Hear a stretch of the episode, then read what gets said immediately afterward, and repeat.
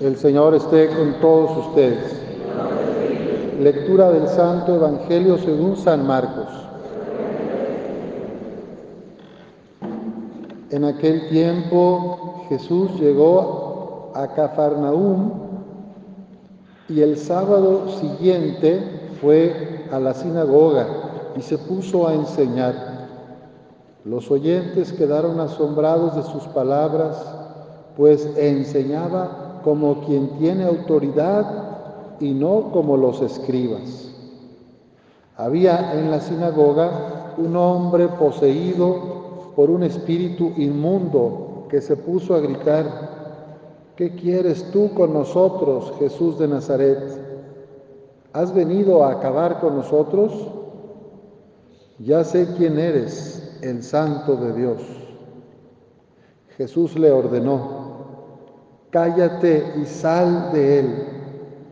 El espíritu inmundo, sacudiendo al hombre con violencia y dando un alarido, salió de él. Todos quedaron estupefactos y se preguntaban, ¿qué es esto? ¿Qué nueva doctrina es esta? Este hombre tiene autoridad para mandar hasta los espíritus inmundos y lo obedecen. Y muy pronto se extendió su fama por toda Galilea. Palabra del Señor.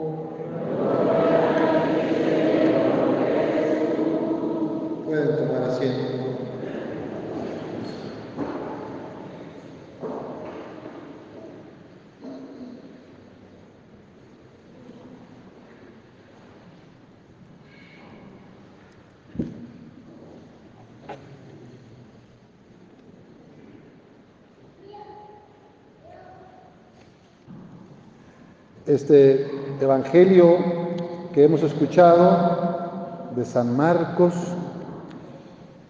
nos habla de un, momento en el que Jesús llegó a Cafarnaúm, ciudad de pescadores, y dice el texto que a los ocho días, el sábado siguiente, que llegó, o a los días que llegó, fue a la sinagoga y se puso a enseñar. Las personas que escuchaban a Jesús quedaban asombrados por sus palabras, porque decían, Él habla como quien tiene autoridad y no como los escribas.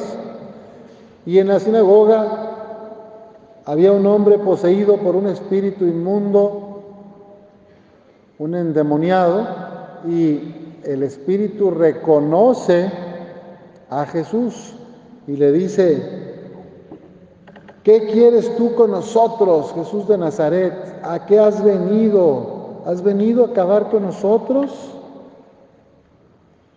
Es interesante que la palabra de Dios es Jesús. Jesús es el enviado del Padre. El Padre es el origen y la fuente de todo bien. El Padre pronuncia la palabra y es Cristo la palabra del Padre.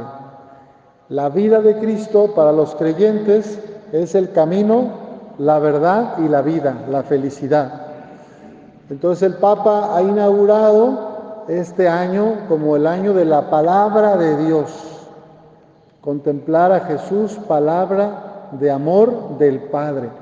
Y fíjate, los demonios, este demonio reconoce y le dice, ya sé quién eres, el santo de Dios, la palabra del Padre, el enviado. Ya sé quién eres. Jesús le ordenó, cállate y sal de él. El espíritu inmundo, sacudiendo al hombre, con violencia salió, dando un fuerte alarido. Todos se quedaron impresionados y se preguntaban, ¿qué es esto?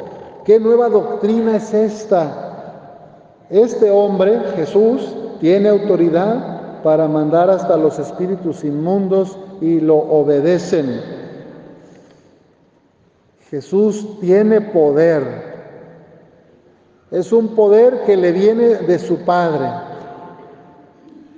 Los cristianos, los seguidores de Jesús, tenemos poder también cuando participamos de la gracia del Padre, del Hijo y del Espíritu Santo. Cuando nos alimentamos del amor, de la oración, de los sacramentos.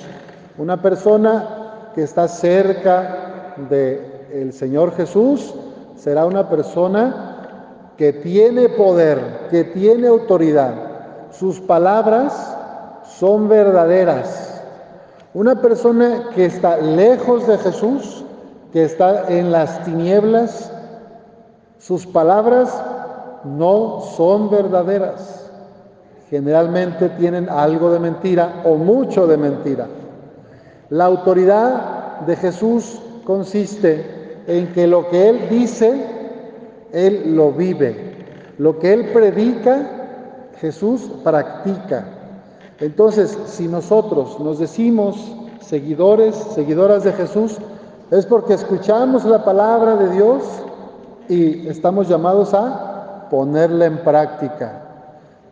Si por el contrario vengo el domingo y la escucho, pero me entra por un oído y me sale por el otro, y en la semana sigo lastimando, insultando, enojándome por todo, criticando a la gente, siendo injusto en el salario, quedándome con el cambio, haciendo tranza por acá, para allá, entonces esa palabra no está en mí. Los que viven, las que viven en presencia del Señor, los que tratan de estar en comunión con Jesús, van a experimentar esa transformación interior que les hace vivir vidas auténticas. Una persona auténtica es la que vive en la verdad y que va mostrando con toda alegría, con toda plenitud, lo que es vivir en el Espíritu. Si me alejo de Jesús y del Espíritu Santo, tarde o temprano empezaré a dar signos de mentira, de falta de honradez, de, envidias, de egoísmos, de amarguras.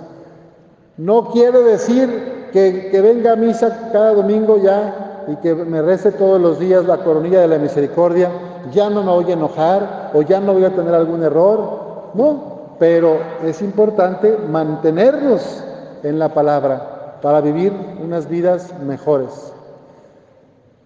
La iglesia, dice el Papa Francisco, no es un museo de santos. La iglesia no es un museo de santos, es un hospital de pecadores porque somos pecadores, porque somos débiles, venimos a escuchar la palabra que nos va a ir sanando despacito. Así como el sembrador que pone una semilla no se da cuenta en qué momento y de qué manera de repente ya sale el, tallo, luego las hojas, así es la palabra de Dios en nuestros corazones. Venimos a escucharla, la vamos meditando, ojalá que en tu casa también tomes la Biblia una vez cada día diez minutitos, porque esa es la palabra que cayendo en tierra fértil de tu corazón va a ir dando frutos de amor, de vida, de abundancia, de verdad. No esperemos hasta el otro domingo, ojalá que entre semana nos pongamos el propósito este año de seguir un evangelio. La iglesia nos propone el evangelio de San Marcos, lo estamos siguiendo en estas semanas que es el Evangelio que se escribió primero, dicen los expertos, más o menos 40 a 50 años después de la resurrección de nuestro Señor Jesús. Marcos es el Evangelio de la persecución, donde más aparecen dificultades, problemas.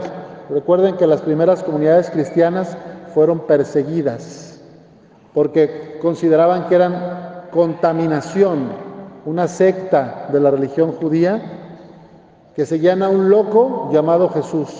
Entonces los judíos, los romanos y otros perseguían a los cristianos.